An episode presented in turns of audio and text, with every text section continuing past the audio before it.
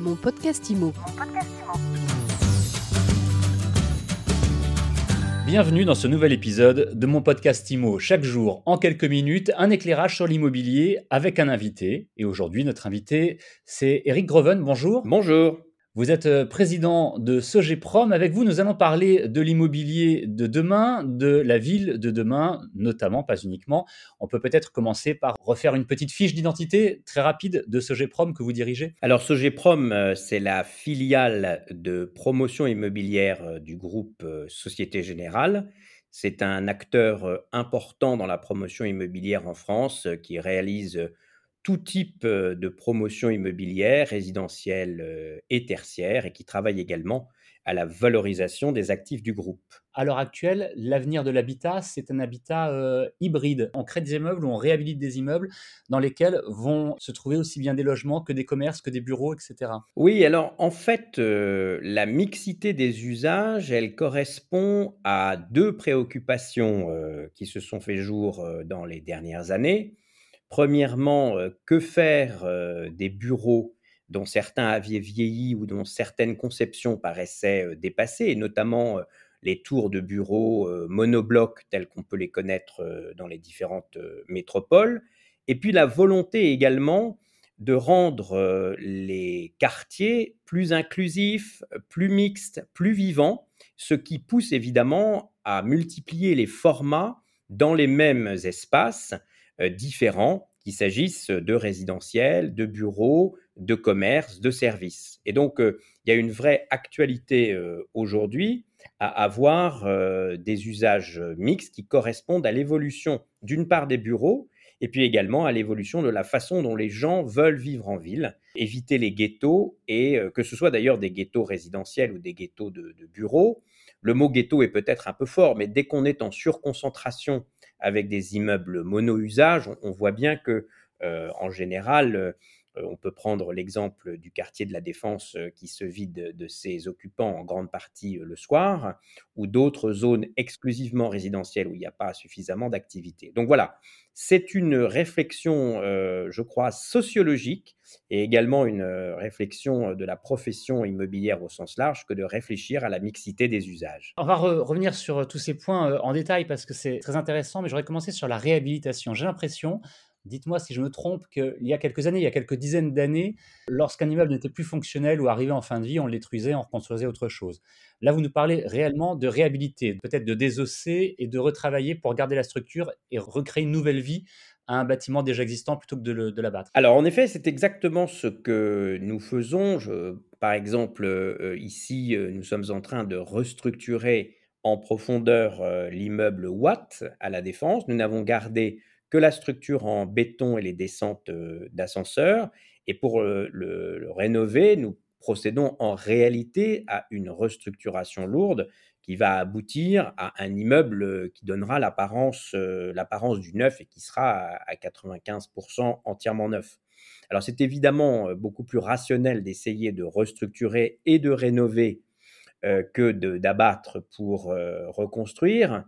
Euh, sachant euh, toutefois qu'il y a certaines structures d'immeubles qui se prêtent à des restructurations lourdes, il y en a d'autres qui s'y prêtent moins, et vous avez probablement euh, entendu enfler cette politique publique intéressante, hein, à la fois poussée par les pouvoirs publics, mais également par la mairie de Paris, de transformer des bureaux en logements.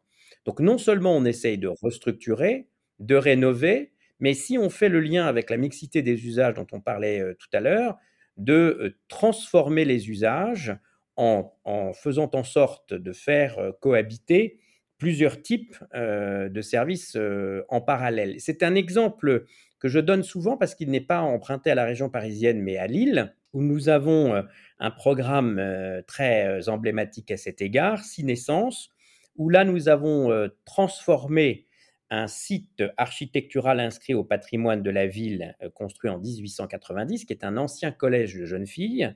Et là, nous avons transformé cet immeuble en 175 logements, une crèche, euh, un hôtel, une halle gourmande, des commerces avec une pharmacie notamment et des services de coworking. Donc vous voyez, on n'a pas essayé de faire du bureau ou du logement uniquement, mais on a restructuré, on a réélevé. La perspective architecturale assez novatrice est intéressante.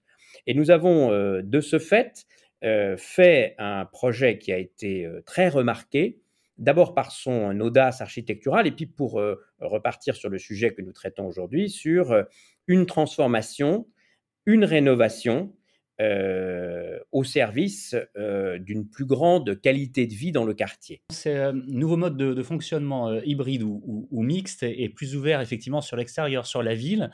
Ce sont les promoteurs qui l'ont initié, ce sont les élus, ce sont, c'est la population. Vous avez pu observer ça à l'étranger. Comment est-ce que c'est arrivé? Alors c'est tout à fait intéressant que vous le fassiez remarquer parce que c'est une tendance de fond lourde dans laquelle euh, d'une part, les élus ont de plus en plus euh, de vision sur l'aménagement euh, de leur quartier, hein, ce qu'ils veulent voir dans leur ville.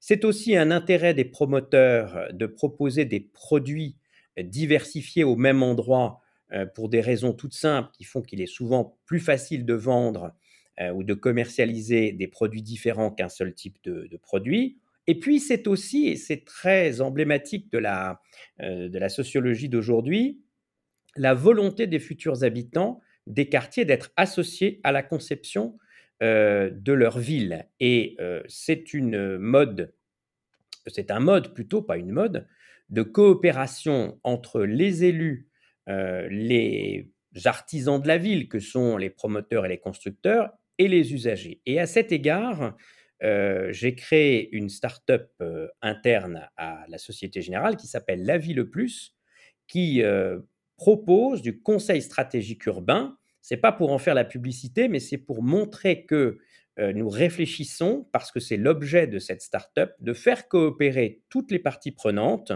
pour nous assurer que le point de vue des élus, des professionnels, mais aussi des habitants du quartier est bien pris en compte. Et de cette manière-là, nous aurons bien entendu une bien meilleure façon d'intégrer nos programmes immobiliers à l'intérieur de la ville si les différentes parties prenantes se sont mis d'accord au départ sur ce qu'elles avaient envie de voir. On, sent que vous êtes extrêmement convaincu par cette nouvelle façon de construire, de reconstruire, de réhabiliter. Eric Greven, est-ce que on peut dire que ça va être la nouvelle façon de faire et de travailler de ce GPROM ou ce type d'habitat mixte euh, et de construction mixte, plus exactement, va euh, continuer à cohabiter avec euh, des constructions plus classiques. Oh, Je pense que petit à petit, la mixité des usages va s'imposer, mais que on continuera, bien entendu, et notamment pour des programmes de taille intermédiaire à petite à faire des usages uniques. Si vous avez la possibilité de faire 25 logements, vous n'allez pas essayer d'y caser un hôtel, par exemple. Ou si vous pouvez faire 1000 mètres carrés de bureau, vous n'essaierez pas d'y faire une crèche.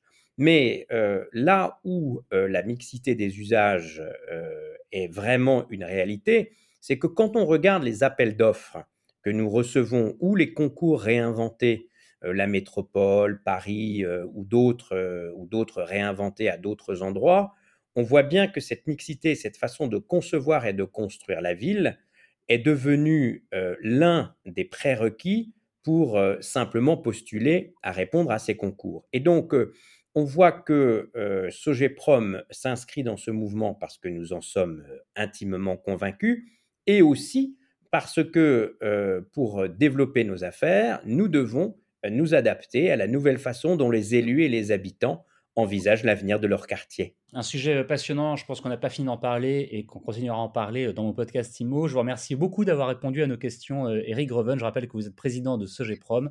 Merci de nous avoir éclairé sur euh, l'immobilier de demain et par là même la ville de demain. Merci beaucoup. Mon podcast IMO, c'est tous les jours sur toutes les plateformes de podcast. Vous pouvez vous abonner, vous pouvez le partager et évidemment laisser des commentaires et des étoiles. Mon podcast IMO. Mon podcast IMO.